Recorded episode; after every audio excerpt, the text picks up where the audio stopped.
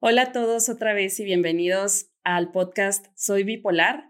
Como saben, esta segunda temporada he estado platicando con otras personas que también tienen trastorno bipolar o que acompañan a personas con trastorno bipolar.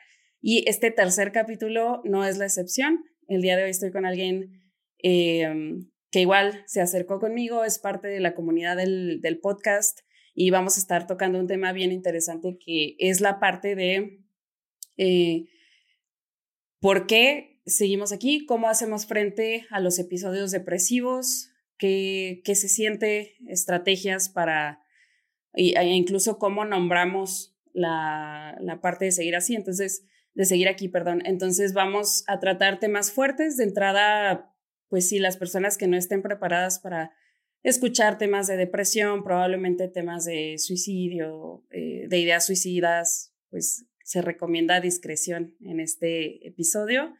Y le agradezco mucho a la persona que está aquí conmigo, a Roger de la cuenta Aún Sigo Aquí, que es con la persona que vamos a estar platicando. Y saben que siempre les agradezco mucho que puedan acompañarnos en este espacio y contarnos su experiencia.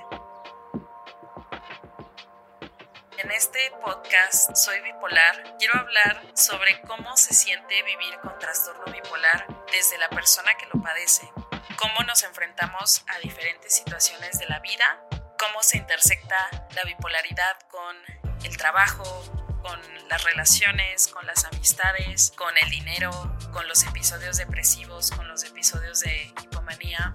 Y me encantaría que formaras parte de esto y que compartas también tu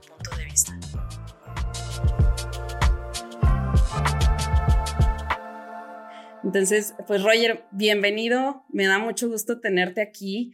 Eh, preséntate para, para la audiencia primero. Bueno, primero que nada, buenas noches por acá, buenas tardes allá en Ciudad de México. Eh, mi nombre es Roger, eh, hago activismo salud mental bajo la cuenta Aún Sigo Aquí. Y bueno, tengo 31 años y desde octubre de 2021 fui diagnosticado con trastorno bipolar del tipo 2. Y bueno, por este medio conocí a Francia, he conocido a muchísimos otros activistas y realmente todo esto me tiene muy emocionado para aquellas personas que nos escuchan, para aquellas personas que nos ven. Eh, esto va a ser una, un podcast muy bonito, muy intenso y de mucho aprendizaje tanto para nosotros como para los que, para los que nos puedan interactuar y por supuesto están invitados. Eh, es un honor eh, que haya recibido esa invitación, realmente me emociona muchísimo, pero es un podcast que nos ha enseñado muchísimo y nos ha enseñado un verdadero camino. Realmente feliz de estar. Ay, muchas gracias, muchas gracias. Eh, no sé si Roger o Roger, como cómo prefieras. pero bueno. bueno, Roger, pero Roger me parece muy okay. No hay problema. Sí. Eh, ¿en, qué, ¿En qué parte estás tú? ¿En qué ciudad? ¿País? Soy de Venezuela. Actualmente nací en mi país. Sin embargo, este año le di una, como que un vuelco a mi vida de 180 grados y actualmente estoy en Curitiba, Brasil. En Brasil. Muriéndome de frío un poquito, pero. Ay, yo muriéndome de calor. Pero bueno, eso, ya sabemos que en, que en América del Sur ahorita están más o menos en época de invierno y nosotros estamos en verano calurosísimo aquí en, en México. Eh, sí, Roger, cuéntame, bueno, Roger, yo insisto que, que, Roger, es que como estamos pegados aquí a Estados Unidos, eh, se me, se me hace como más natural. Eh, platícanos un poquito, estás diagnosticado más o menos por las mismas fechas que yo, es decir, que llevamos dos años aproximadamente con el diagnóstico. ¿Cómo fue? Bueno, antes que nada, antes que nada, ahorita es una pregunta que me gusta hacer a la gente que estábamos aquí. ¿En qué episodio te encuentras? Si lo puedes identificar. Actualmente, lente en Eutipia. Llevo aproximadamente dos semanas. Eh, hace dos semanas realmente estaba en un episodio depresivo pero bueno, he estado estabilizándome poco a poco, han nacido buenos nuevos proyectos, he ido meditando un poco, haciendo nuevas actividades y bueno, por ahora, y sigamos así, en autismo. Ah, ok, va, perfecto. Yo ahorita eh, no sé, no sé en qué episodio estoy, de hecho, es, eh, ayer tuve como un bajón emocional, un pródromo de depresión, pero eh, como que nada más fue un, un bajón y hoy como que me volví a estabilizar. Entonces creo que también estoy en autimia, pero ya sabes, con esto no, no se sabe. Realmente, a veces, bueno, muchas veces realmente, son pocas las veces que uno puede como ah, identificarlo. Muchas veces es como que, hey, no sé ni cómo me encuentro, no sé ni dónde estoy, pero bueno, creo que estoy bien. Exacto. es, como que un poquito, porque es como que estoy poquito de hipoponía, será que tengo cierto, no sé si es mixto, no sé si es en depresión, pero me imagino que es algo parecido a lo que te ocurre.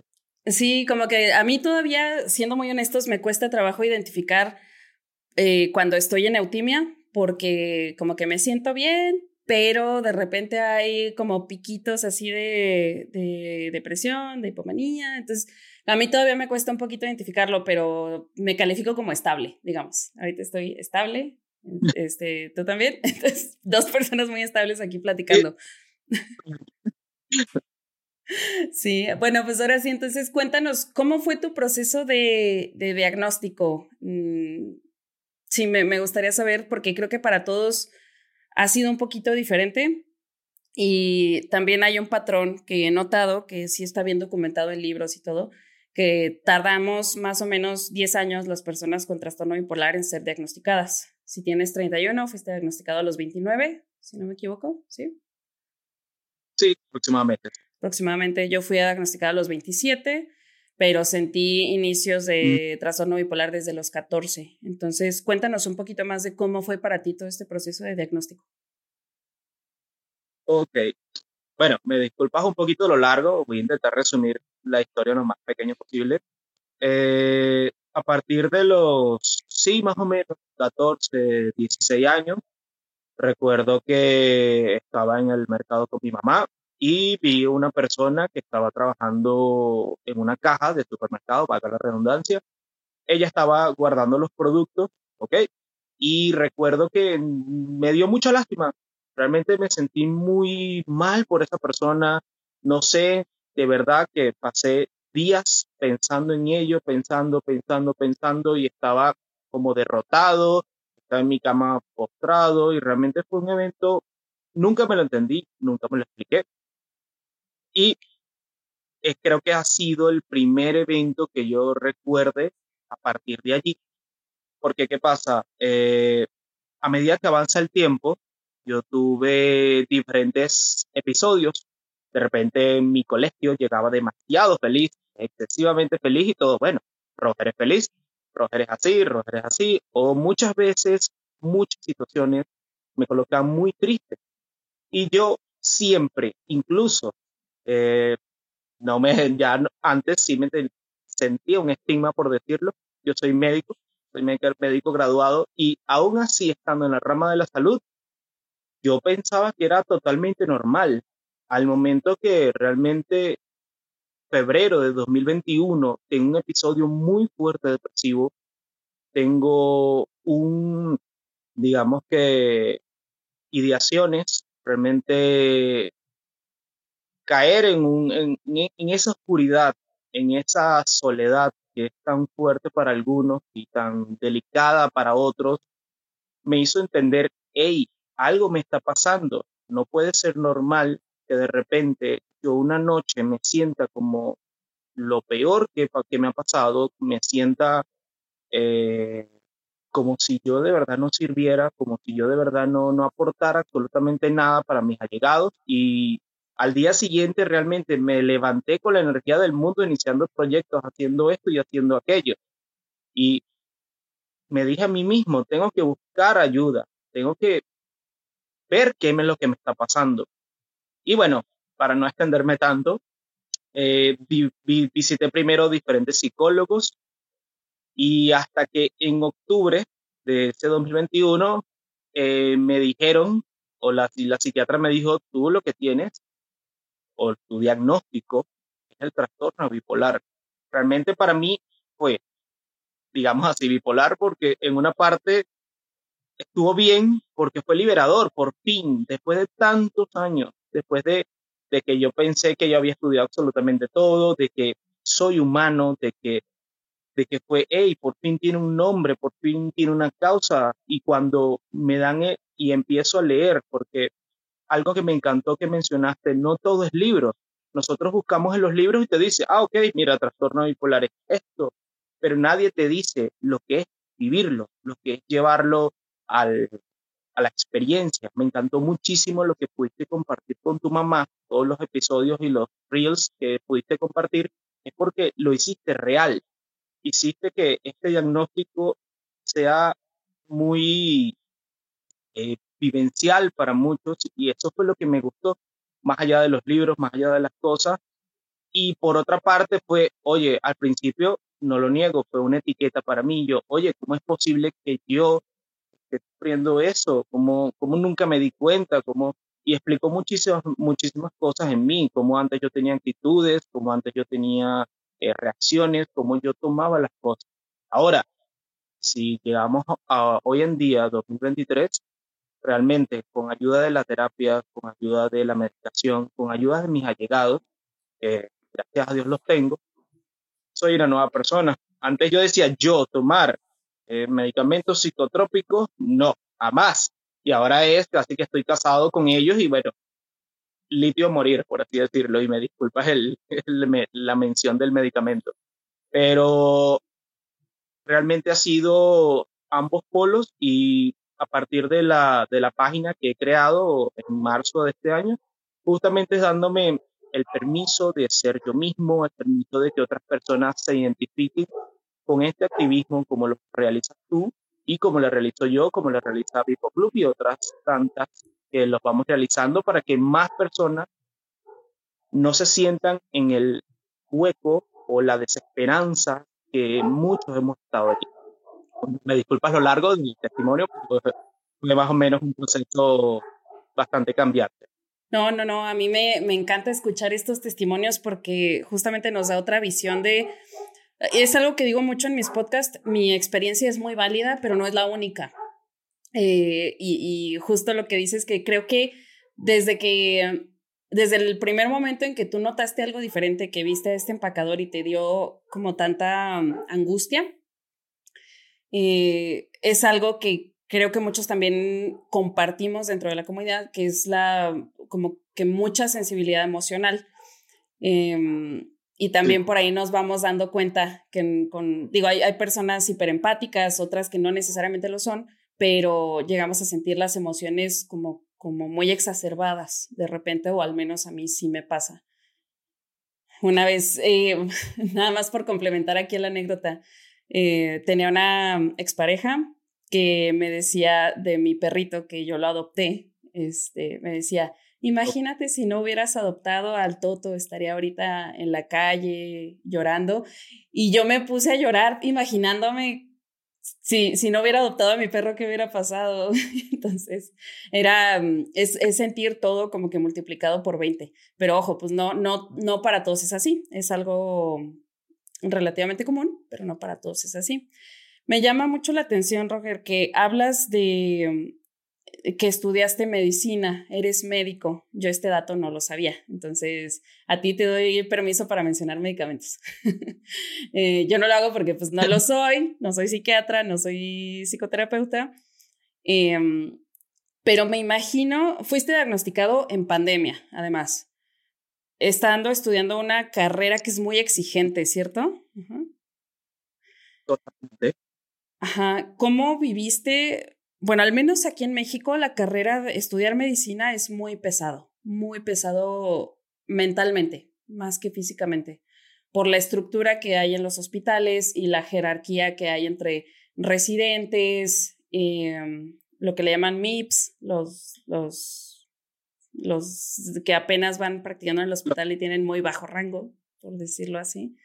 Y mm. no me imagino, eh, yo por ejemplo, cuando me pongo en esa situación, no me imagino como los estragos que podría causar en mi salud mental estar en un ambiente de ese tipo. No sé si es igual en Venezuela y cómo atravesaste toda esta parte de estudiar una carrera tan mentalmente exigente.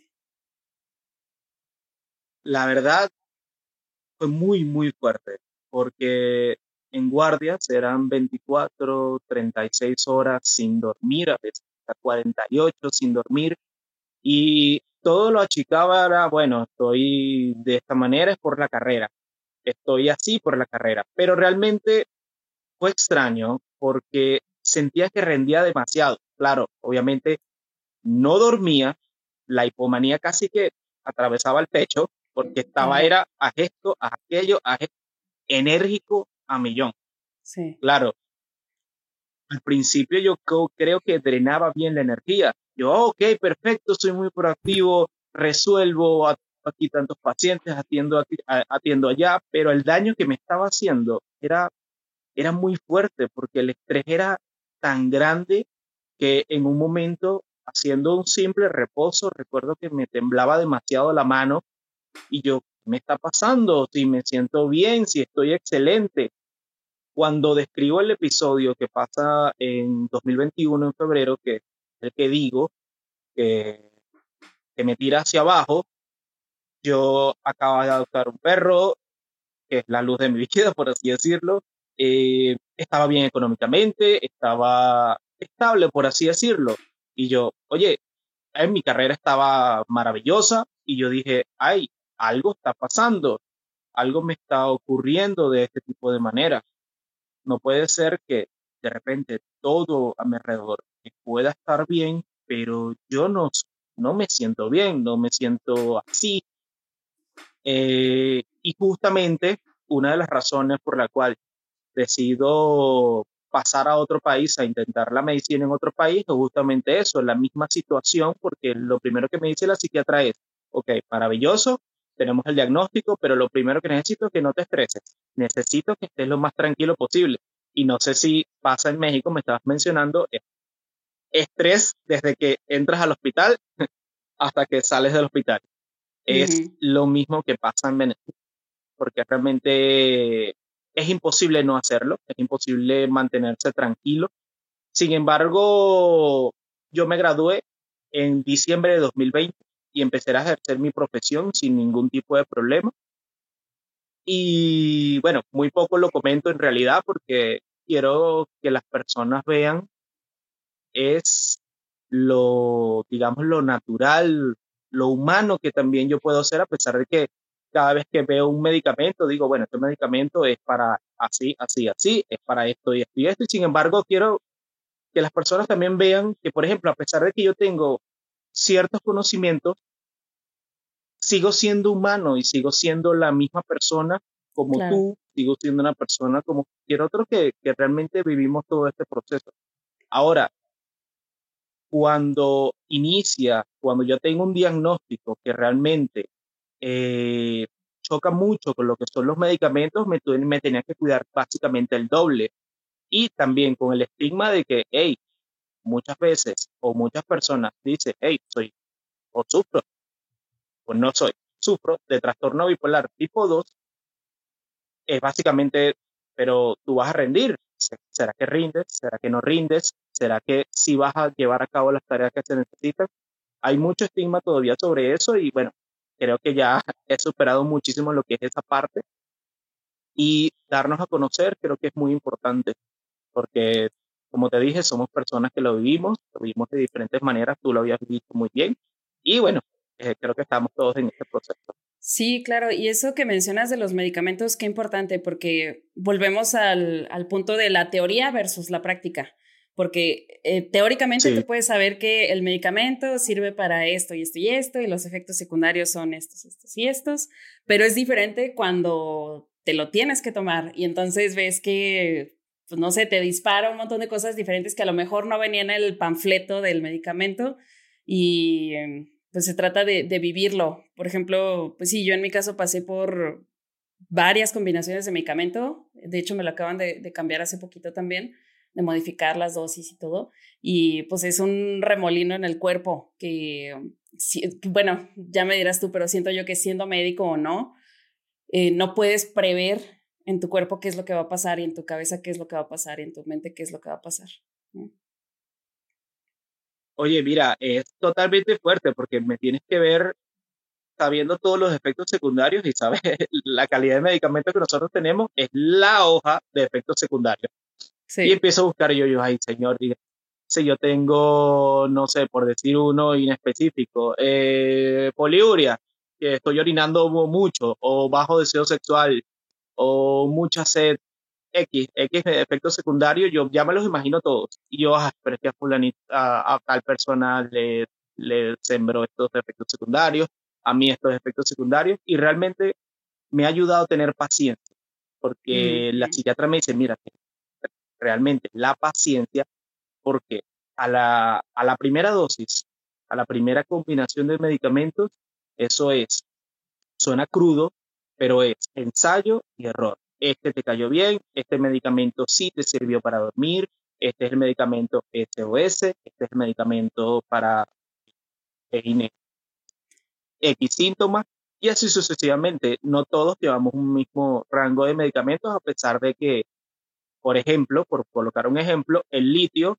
es uno de los más, eh, digamos, los más efectivos para el trastorno bipolar. Hay muchas personas que no, no, no tienen este efecto deseado para el litio, sino que tienen más efectos secundarios. Y realmente me ha ayudado muchísimo a tener paciencia, a pesar de que soy muy terco, soy muy testaduro, testarudo, y era la primera persona que decía, no voy a tomar medicamentos, yo no me voy a tomar eso porque no voy a estar drogado todo el día. Pero a las personas que me ven, sí, si realmente es totalmente necesario, si realmente una persona de la salud lo indicó, señores, señoras, amigos, sí cambia la vida.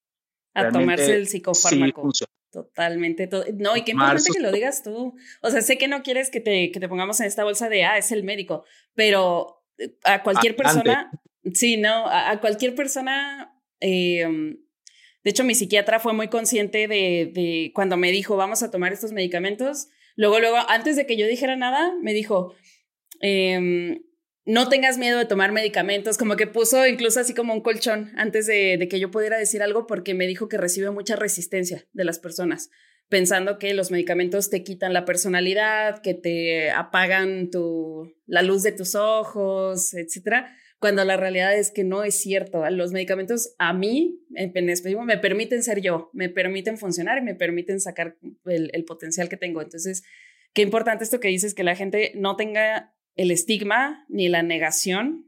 Todos pasamos por un proceso, pero la negación de consumir el psicofármaco es necesario. Todos los que tenemos esta condición tenemos que consumirlo. Y lo que dices, por ejemplo, yo no consumo litio. Es la única, eh, el único fármaco que sí menciono aquí porque es el tratamiento estándar, pero uno de esos casos, por ejemplo, es que yo no consumo litio y ha sido mucha prueba y error. Mm. No sé si a lo mejor no, no eres, no eres la, la persona más indicada para preguntarte esto, pero eh, a muchas personas a mi alrededor, cuando hablamos de psicoeducación, les cuesta trabajo entender por qué este tratamiento tiene que ser prueba y error. ¿Por qué no hay, como ya sabes, una prescripción de 50 miligramos de paracetamol y se te quita el resfriado o se te quitan los síntomas del resfriado? ¿Por qué en un trastorno eh, psiquiátrico las, las dosis varían, los medicamentos varían, no le queda a todo el mundo el, mismo tratamiento. Yo lo entiendo porque mi psiquiatra me lo ha explicado, pero hay personas a mi alrededor que todavía no les queda claro por qué, por varía tanto el tratamiento de una persona a otra. Bueno, pasa que como todas personas somos diferentes, todas las personas estamos expuestos a diferentes, digamos, diferentes eh, entornos, la, una persona que se encuentra en etapa de, colegio, de preparatoria, no tiene los mismos factores predisponentes que pueda tener una persona que se encuentra en universidad, una persona en un diferente trabajo, una persona que se encuentre en otro ambiente, una persona que tenga cierta probabilidad de sufrirlo o no, Va a variar muchísimo, es depende de lo que es primero el entorno y segundo lo que es el organismo de la persona, es decir, del cuerpo de la persona, porque el, el medicamento que yo pueda indicarte o que yo pueda tomar, vamos a decirlo porque estamos hablando de nosotros, el que yo pueda tomar yo y el que puedas tomar tú realmente no va a generar el mismo, el mismo efecto deseado que nosotros podamos tener. Todo todos los cuerpos, todas las mentes son totalmente diferentes todas las percepciones que nosotros podemos tener son diferentes y es por eso que quizás no mucho o uno, vamos a decirlo así, una gama de medicamentos no están disponibles para muchas personas y otra gama de medicamentos no están disponibles para la otra. Por ejemplo, yo tomaba X medicamento y una persona que yo le pregunté, siendo, recuerdo, en uno de los grupos que hay de WhatsApp, ella me dice, mira, ese medicamento fue horrible para mí porque ese medicamento me causó muchas eh, petequias, es decir, pepitas rosadas, ¿ok? Em, lesiones rosadas en la piel, pequeños puntos rojos.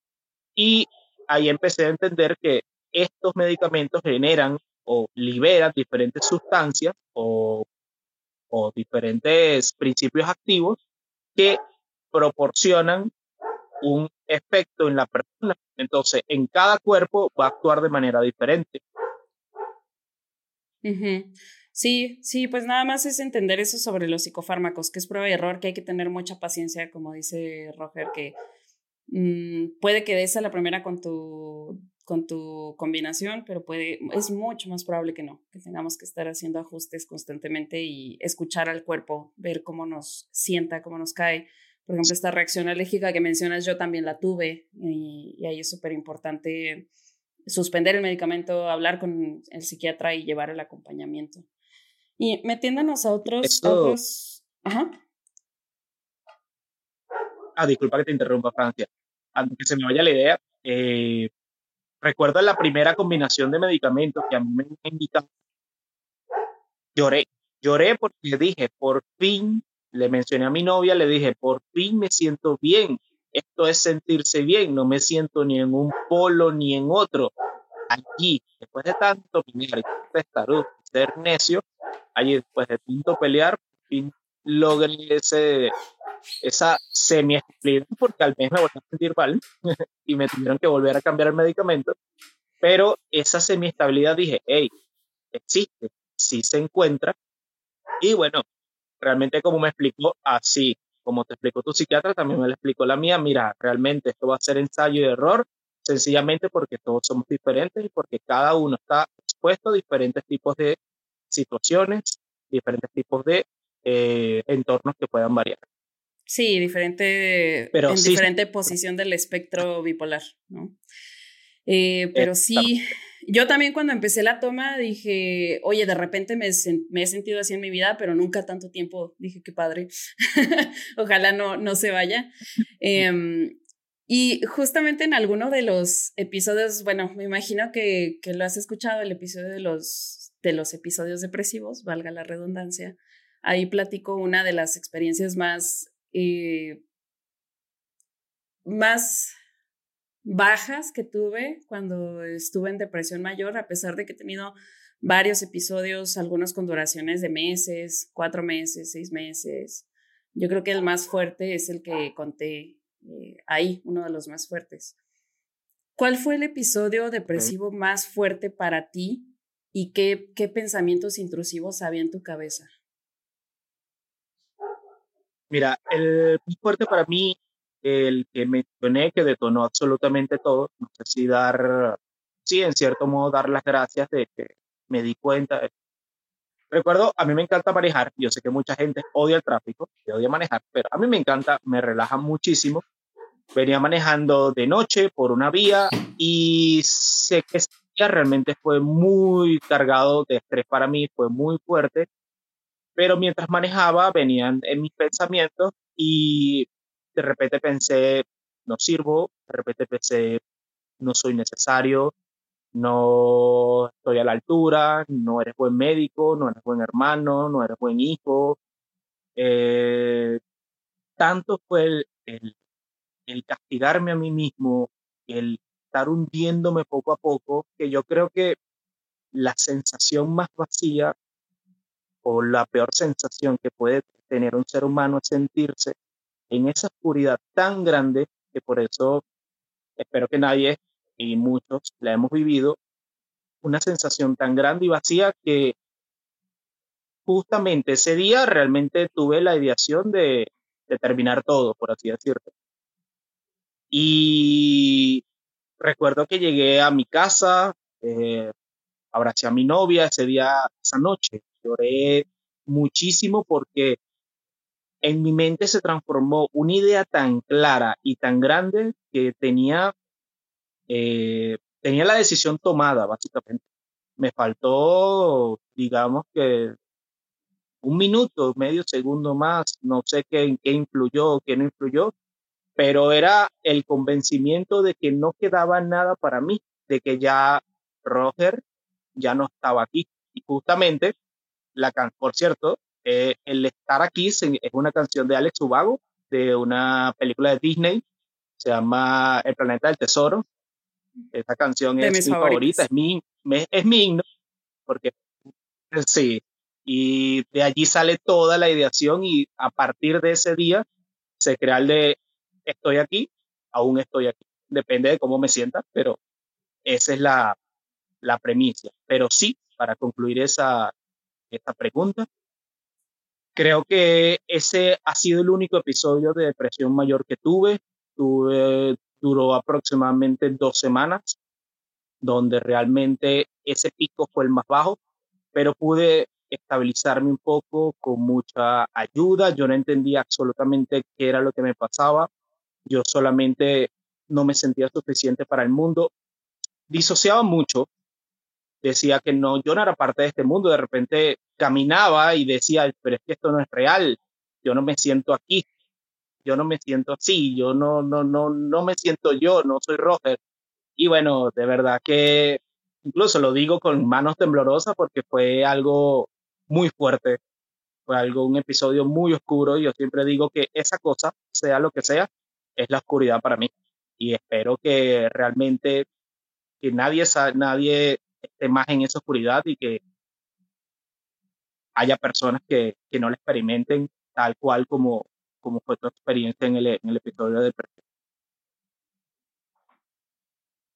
Sí, sí, creo que esta parte que describes de como que de verte desde afuera y no reconocerte, si no me equivoco, el término es despersonalización de mm, sentirte como un, un, un, le llaman NPC, como un jugador secundario en un videojuego que lo ves ahí, pero no, pero no está haciendo nada. Pero es el primario. Exacto, ajá. Y pues sí, se, se siente en automático. En automático, exacto, que está funcionando en automático. Eh, en ese momento, cuando a mí me pasó ese episodio depresivo, yo no tenía herramientas, o sea, no tenía la suficiente psicoeducación ni las herramientas para, para lidiarlo como he lidiado con otros episodios. Y creo que ya lo he mencionado. El acudir a alguien, el, el tener la red de apoyo, el ser honesto o abierto con respecto a la ideación suicida que estamos teniendo no sé si en tu caso, pues me, dices que fue el de los, de los que detonó que buscaras ayuda y todo. Entonces me imagino que tampoco había estas estrategias. Eh, ¿Y quién, quién, te ayudó en ese momento? ¿Cuál fue la diferencia entre ese medio segundo, perdón, medio minuto que mencionas de ya no estar aquí y de sí estar? ¿A dónde se fue tu cabeza? ¿Cómo, cómo lograste despegarte de este ente que yo le digo la sombra, que, que viene como que te tapa y te, te, mm, te atrapa. ¿Cómo lograste despegarte de, de eso? Francia, la verdad, desconozco. porque eh, ese momento, Roger la tenía tomada. No sé, o sea, no sé en qué momento pensé que llegar a la casa era mi lugar seguro. No sé en qué momento tomé la decisión de que había eh, un nuevo integrante de mi familia que era el, el, cachorro que adopté, pero lo tomé tan en serio, creo que fue justamente por eso mismo, porque quedé tan vacío de emociones, o sea, di tanto de mí por tantos años que era mi cuerpo, mi mente diciendo basta. Eh, hay una canción de Linkin Park no sé si la has escuchado, se llama One More Light, de Una Luz Más. Es una canción un poco triste, la verdad, pero parte del coro dice que básicamente a quién le va a importar que una estrella se apague entre millones de, estrellas, por así decirlo, va a la redundancia.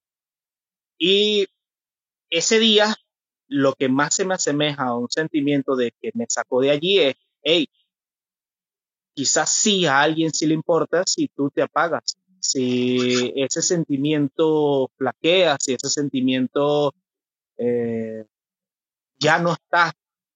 Y decidí seguir mi marcha porque le, le, tuve tanto miedo, le tengo tanto miedo a ese momento, a esa ideación tan clara suicida, porque en ese momento estaba decidido, estaba siendo capaz de, de hacerme daño a mí mismo y de una manera totalmente fatal.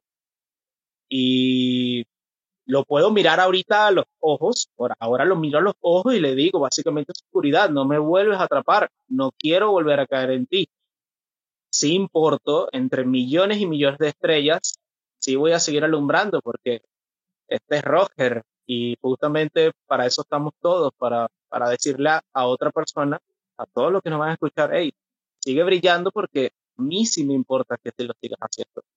Y la verdad, en conclusión, ¿qué me mantuvo aquí? La idea de que sí importo y que sí formo parte de algo al final del día. Y el del año. Ay, voy a llorar. bueno, es que se me hace un tema como que muy fuerte, porque cuando has pasado por ahí, de verdad piensas que, que no cambia nada. Y ahí es importante. Sí.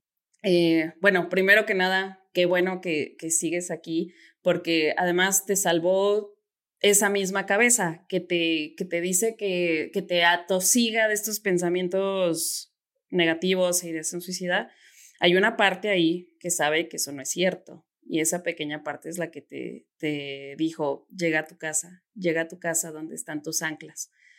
Y esas anclas, eh, lo veo yo mucho con mi terapeuta, que a veces hay que tener a veces cuando te invade esta sombra hay que tener excusas muy claras para seguir aquí.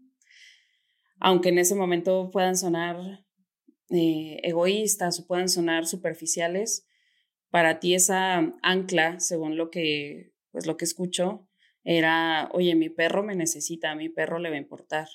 Y, oye, mi novia me necesita, o a, ella también le, le va a importar.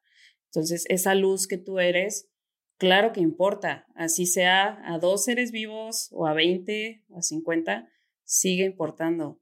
Y en mi caso, mi ancla, eh, pues es lo mismo, son mis animales en este caso y, y mi familia. ¿no? Pero son, son cosas que en ese momento te sacan de, de la despersonalización, de la ideación suicida, y que, y que es bien importante reconocerlas para que en ese momento puedas tener como un, ya sabemos que yo le digo flama de vida, como esa flamita, poder seguirle echando un poquito de gasolina, un poquito de, de leña para que no se apague. Eh, dentro de tu activismo, Roger, ¿qué más has aprendido? ¿Qué otras herramientas has aprendido eh, para lidiar con esta parte de ideación suicida o pensamientos intrusivos? La verdad, me di cuenta que soy muy buen poeta. me di cuenta que escribo muy bien porque me recomendaron, hey, haz journaling, que es reportar básicamente todo lo que pasa en mi día, lo que estoy pensando. Y después que leo todo ello, yo, wow, todo esto está en mi mente. Capaz otras personas colocan música capaz otras personas salen a trotar, capaz otras personas realizan alguna actividad física o abrazan, o en tu caso, eh, estás con tus animalitos, estás con, con, las personas, con los seres queridos. Eh, realmente que la paciencia sí existe, porque realmente no tenía mucha paciencia al momento de lidiar con, con las, vamos a decirlo así, con esta sombra que realmente estaba llegando como que cada vez más me tocaba el hombro, como que, hey, no te olvides que estoy aquí. Ya puedo voltearme y decirle, sí, sé que estás aquí, pero sé que mientras yo mantenga esa llama viva, mientras yo mantenga a mis seres queridos eh, cerca, me imagino que ya voy a redundar un poquito en el tema, pero sé que ya has tratado mucho eso, eh, de mantener cerca a las personas que te quieren, eh, informarlos, porque realmente cuando yo se lo mencioné a muchos de mi familia, su actitud fue como, bueno, mira, y, pero estás bien, puedes seguir trabajando, ¿no? Puedes seguir produciendo. Y fue un poquito decepcionante porque pensé que iba a contar con más apoyo. Han entendido, muchos de los que más me importan, han entendido el diagnóstico y me han mantenido aquí. Mi novia también ha sido un pilar fundamental porque ella ya enseguida detecta cuando yo estoy teniendo estos picos bajos, eh, cuando estoy teniendo, eh, cuando estoy hipomaníaco, ya ella por lo menos, ya entre los dos, entre la terapia, ya me ha mantenido acá. Ver fotos de mi perro y acariciar a mi perro siempre va a ser totalmente terapéutico para mí. escribir, como lo estaba mencionando, eh, realmente disfruto y empiezo a disfrutar muchísimo más de lo que es la música. Antes, por motivos hospitalarios, clínicos de mi carrera, vivía en un a 3000 por hora. Siempre quería dar no el 1, sino el, el, el 500% de Roger. Ahora es, hey, como mencionaste tú, a ver, tenemos que ser egoístas y pensar en nosotros mismos. Tú tienes que decir, hey, también importo, también debo dedicarme un tiempo, también si a mí me encanta comer dulce, vamos a comer dulce, porque eso realmente me mantiene feliz. No siempre tenemos, porque muy importante, el sentimiento de culpa me acompañó desde temprana edad hasta meses atrás. Me sentía culpable por absolutamente todo. A mí me diagnosticaron y todavía me sentía culpable porque yo hice sentir mal a alguien hace tres años. Entonces todo eso lo he ido manejando y últimamente lo que estoy sumando experiencia y estoy sumando historias es con motivos justamente de seguir aquí, con motivos que Roger se mantenga al 100, por así decirlo, a lo que él pueda dar y que pueda sentir que soy parte de, todo este proceso. Todo esto lo que hemos estado hablando es, es muy, me lo dirías hace un año y realmente no lo creería que estuviera aquí hablando contigo tan abiertamente de todo ello. Sin embargo, creo que, creo que a todos nos pasa. Pero he aprendido que existe otro Roger. Antes pensaba, mira, mis 30 años, en serio, no tengo el apartamento, no tengo un avión, no tengo un carro. Ahora es 31 años y, hey, Roger lo está consiguiendo, Roger va a su paso, Roger va a su tiempo. Y es importante que todos nos demos el tiempo de, de, conseguir las cosas y que podamos materializar y, conseguir poco a poco las razones de mantener esa llama viva. Claro, porque ahí se nota mucho cómo cambia el pensamiento, desde dónde lo ves, desde estoy en este punto y no tengo todavía estas cinco cosas que quería o voy a mi paso, eh, estoy disfrutando cada día, estoy viviendo cada día y es bien bonito y la verdad es que también es bien valiente. Digo, es muy respetable quien se sienta cómodo o no platicando de su diagnóstico, platicando de su proceso, platicando de sus eh, porque es algo muy íntimo, ¿no? Platicar de todas las, cosas que sentimos, que pensamos. Eh, entonces, como te decía, yo valoro muchísimo a la gente que se sienta aquí conmigo porque no es nada fácil ser vulnerable sobre las cosas que hemos pasado, las cosas que hemos pensado. Em, es, es, difícil, es difícil. Entonces, pues sí, te, te, admiro un montón también por eso, porque hace un año, como decías, a lo mejor ni estabas aquí, ¿no? Totalmente, totalmente.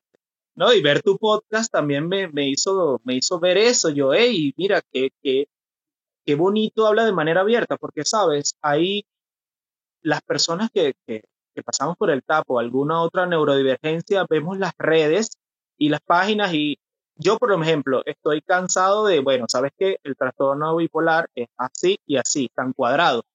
Me, me encantó la manera de que tú lo hablabas porque lo decías desde tu experiencia, ya lo haces humano. Y eso creo que nos hace falta un poco, hacerlo humano. No quiero saber de libros, no quiero saber que si estudié los siete años por eso y debo entenderlo, no. Me, me llena más escuchar un, eh, una, una historia de una persona que lo sobrelleva de esta manera y que ha sido la llama de vida para ella, y lo ha mantenido de esa manera. Eso me sirve más que leer mil Porque, y también hay muchos profesionales de la salud que solo te hablan, mira, te vas a tomar esto y bueno, me avisas. Y después te dan cita a los dos meses. Entonces, nos falta más humanidad al momento de, de, entender un poco el trastorno bipolar y que somos totalmente funcionales. Justamente pensaba en, en estos días, hey, también nos enamoramos.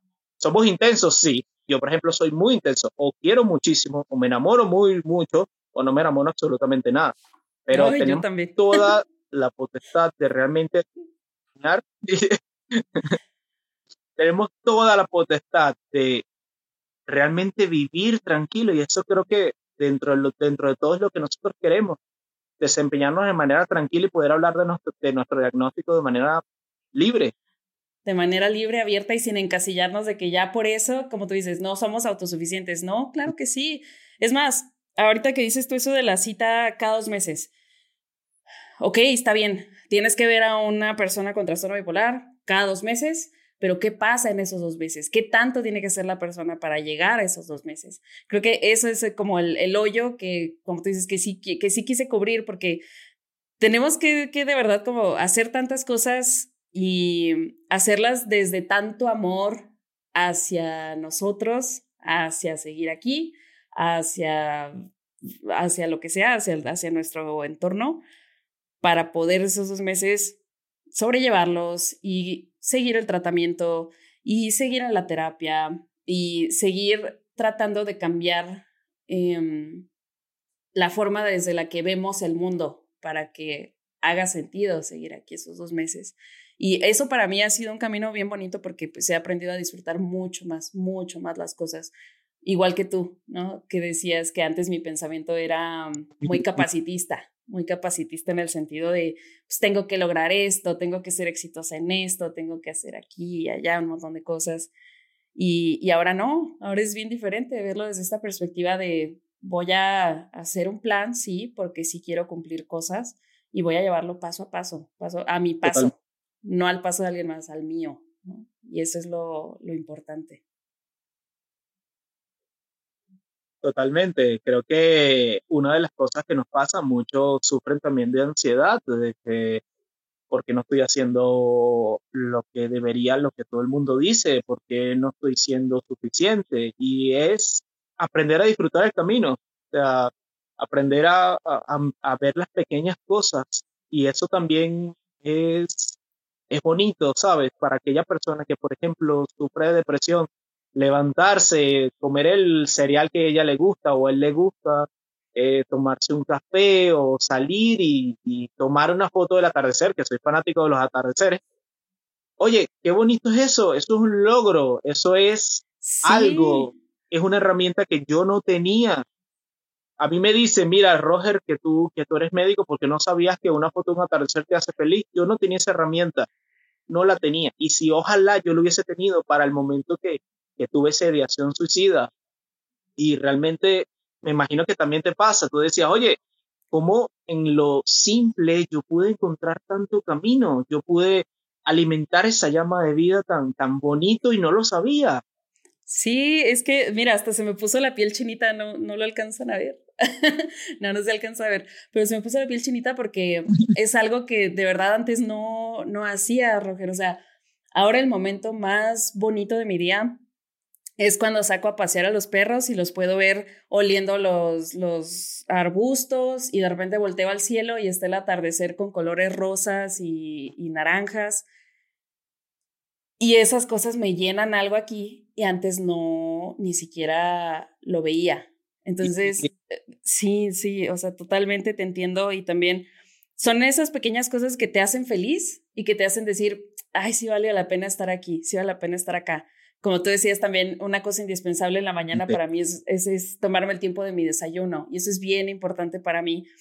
Eh, y a lo mejor alguien neurotípico no lo entendería, ¿no? Em, no, lo, no es por subestimar, pero a lo mejor no lo entenderías de la misma forma de lo importante que es para mí sentarme y disfrutar el sabor del café, por ejemplo, ¿no? Em, y ese vivir lento, vivir fuera de, no me quiero poner así como que bien em, anticapitalista, pero sí, vivir fuera del, del, lo que el capitalismo espera de nosotros, que es productividad y capacitismo y todo. Híjole, de verdad te da como un grado de, como de satisfacción y felicidad que se exacerba todavía un poquito. Entonces, parte de estas técnicas que justo quería mencionar, pues es eso, el tratar de vivir un poquito más lento, tratar de ver las cosas que antes no veíamos, tratar de, yo hago mucho este tema de anotar, lo había mencionado también, las cosas que hago para mí, aunque sean cosas triviales, porque como tú dices, son un, son un logro, son una cosa bonita. Si me bañé hoy y me bañé con mi mm. jabón de granada, que me gusta cómo huele, pues es un punto para la flama porque significa que me estoy cuidando, que estoy cuidando mi cuerpo, que estoy cuidando muchas cosas, ¿no? Entonces, ay, qué bonito, qué bonito tema tocaste con este tema de los pequeños detalles que, que de repente se nos pasan desapercibidos.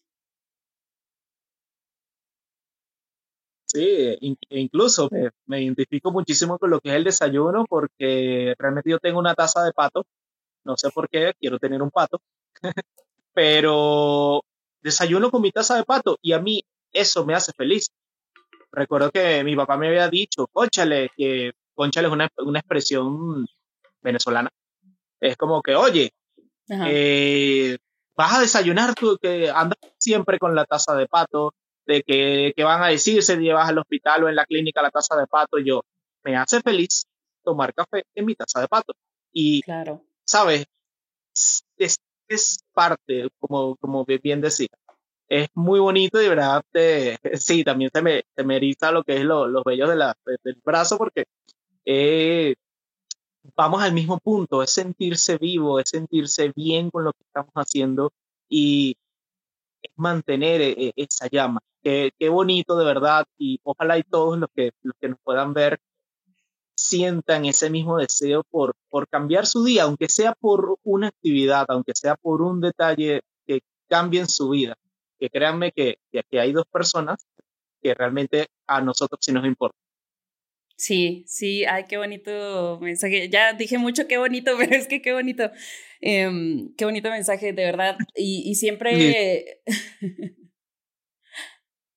siempre se lo digo a la comunidad que, que, em, que sí hay personas a las que nos importa y sobre todo que no es por el tema de que seas productivo o no, pero simplemente el hecho de que estés aquí eh, acompañando, disfrutando las cosas que, que nos ofrece el mundo es, es suficiente razón para que importes y para que sigas aquí. Y a mí me importa, a Roger le importa, nos pueden mandar un mensajito, ay, yo aquí comprometiéndote, pero nos pueden mandar un mensajito si en algún momento llegan a sentirse, sí, si en algún momento llegan a sentirse como que estos pensamientos intrusivos están, están em, sobrepasando la capacidad que tienen de, de sobrellevarlos están empezando a pensar que son reales, porque es importante recalcar que estos pensamientos por lo general no son reales, no hay evidencia que los soporte.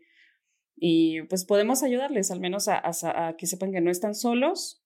Eh, siempre el primer contacto tiene que ser su equipo médico, psicoterapeuta, psiquiatra, eh, red de apoyo, pero, pero podemos, eh, podemos hacer parte de esa red de apoyo que, que existe. Entonces, pues sí, es importante que sigan aquí, como dice Roger. él aún sigue aquí y yo le agradezco mucho y es importante que todos, que todos sigan aquí. y tú sigues aquí en Francia totalmente. Y pueden contar con nosotros. Eh, le vamos a dar las soluciones, pero le vamos a dar un motivo más. Nos vamos a reír quizás, eh, pero vamos a compartir en la distancia un abrazo virtual porque yo no lo tuve. En el momento tan fuerte, a la mano no lo tengo. Y a ti, amigo, amiga, y Francia creo que diría lo mismo, en nosotros lo puedes tener esa palabra de aliento, esa palabra de amor, esa palabra de, apoyo, te entiendo, porque créeme, como dice Francia, esos pensamientos no son tuyos, realmente no tienen basamento, son fuertes, los crees reales, pero no son más fuertes que tú. sí. Bueno, pues vamos cerrando eh, este podcast que estuvo bien bonito, que hablamos de, pues, no sé, o sea, yo me quedo mucho con esas em, ¿cómo le dicen? La piel de gallina, que se me puso a hablar de las cosas chiquitas que nos, que, que empezamos a saber disfrutar, Roger y yo, a raíz de, de estos episodios difíciles que hemos tenido. y que con el tiempo, que nada más se van dando con el tiempo y con las ganas de, de llevar una vida estable, que se, se van dando con eso. No sé, Roger, si hay algo más que quisieras decir con lo que quisieras finalizar. Bueno, la verdad, primero que nada, darte las gracias por este hermoso espacio. Realmente me hacía mucha ilusión, estaba caminando de aquí para allá en la casa, esperando que se hiciera la hora, porque realmente tenía muchas ganas de participar, de, poner mi, mi, granito de arena. Pues es un espacio muy lindo, me, me encantaría que fuera otra hora más, porque creo que podríamos hablar de muchísimos temas sin ningún tipo de tabú y, y sentirnos cómodos eh, educando un poco. Eh, como bien lo dijiste, la primera línea de contacto siempre va a ser el equipo profesional de salud. Siempre tiene que ser el equipo profesional y que, bueno, las personas tenemos que tener esa persona, mucho le dice persona vitamina, eh, que siempre te apoye, que siempre te mantenga cerca. Y bueno, para no extenderme, porque a veces me entiendo muchísimo, dentro de todas las estrellas habidas y por haber, créeme que a mí me importas y a Francia también y a muchos también. Espero que este capítulo llegue al fondo de muchas personas que lo necesiten y los que no, por favor, échale un ojito porque está muy bonito y bueno, por último, de verdad, de nuevo, gracias Francia, es un espacio muy bonito que, que está armado. Gracias, Roger. Pues bueno, como ya lo dijo Roger, si es tu caso, ojalá que haya llegado en un gran momento a tu vida estas, estas palabras que pudimos intercambiar entre nosotros. Si no es tu caso, eh, igual, pues ayuda mucho compartiendo este contenido porque no es el que está eh, siempre en tendencias. Entonces, si hay alguien que se lo pueda topar y que le sirva, pues está, está muy padre. Agradecerte mucho, Roger, tu presencia, tu apertura, la vulnerabilidad con lo que nos estás hablando Voy a dejar obviamente tu, cuenta por acá si las personas quieren eh, contactarse contigo. Eh, Roger, como ya lo dijo, hace activismo sobre eh, pues mantener esta flama de vida presente, sobre seguir aquí, sobre que las estrellitas que hay en este cielo no se apaguen. Y nos vemos en el siguiente capítulo, en donde vamos a estar platicando con alguien más que está atravesando, sigue existiendo con su trastorno bipolar. Adiós. Adiós.